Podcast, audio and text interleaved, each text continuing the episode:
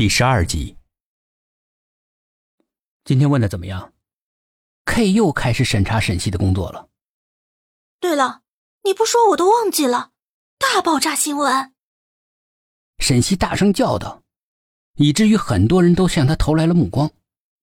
拜金女，能不能小点声？K 皱起眉，有点紧张的用指节分明的手摸了摸头发，似乎是想挡住自己的脸。你看，我当时去旁听警察的时候，这个何亮和那个什么小柯是男女朋友吧？可是阿姨却说何亮和那个大浓妆是男女朋友，还很确定的说他们打算结婚的。K 的眼睛眯成了一道缝，手放在下巴上，像电影里面正在思考案件的侦探。你说这是怎么回事呢？沈西打断正在思考的 K。你说当时胡青听到何亮说小柯是他女朋友的时候，抬眼镜了是吗？这是说明他在抑制内心的感情，由于紧张而产生的动作。他说话的速度还很快，对吗？那他可能之前就已经想好了应对警察的话。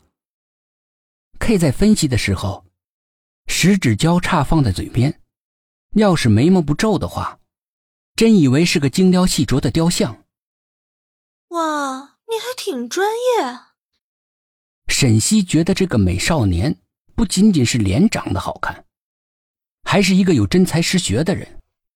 哎，你说会不会是何亮脚踩两只船呀？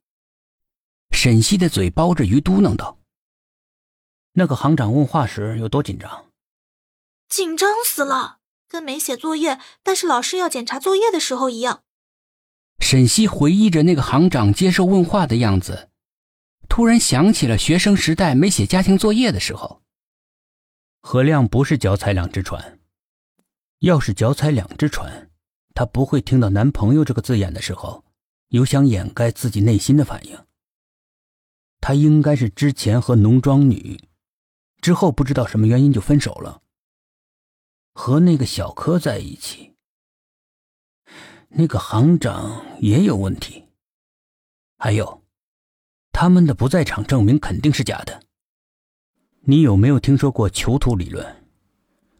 要是有一个人说假话了，其他的人也会为了别人不要怀疑他们，所有人都会说假话。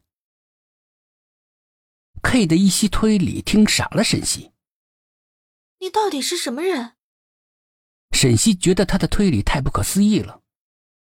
哎，只是这方面的兴趣而已。我父亲以前是警察，所以比较有天赋吧。K 端起了杯子，喝了一大口酒。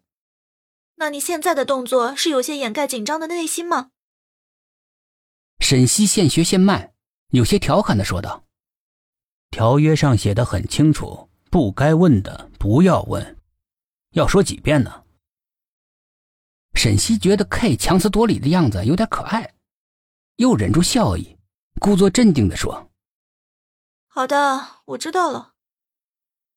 你把家搬到我对面吧，你可以随叫随到。我可不想在你家楼下一等就是一个小时。”K 突然冒出这么一句话来，让沈西不知道怎么回答。你放心，房租我搞定，你自己叫个搬家公司就行。K 接着说：“不要。”我觉得我住那儿挺好的，我们非亲非故的，为什么你要那样？你有什么企图？你怕啥？我对你这种又矮又胖的拜金女没兴趣。K 的话总能一语中的，说的沈西哑口无言。最可气的是，他这种损人的话还一本正经。有些醉醺醺的 K 把车钥匙扔给了沈西。醉了的 K 的脸上多了一道红晕，让本来就白皙的脸多了一分英气。先把我送回去，然后你自己打车回去。K 把车上的敞篷打开，让风吹进来，好醒醒酒。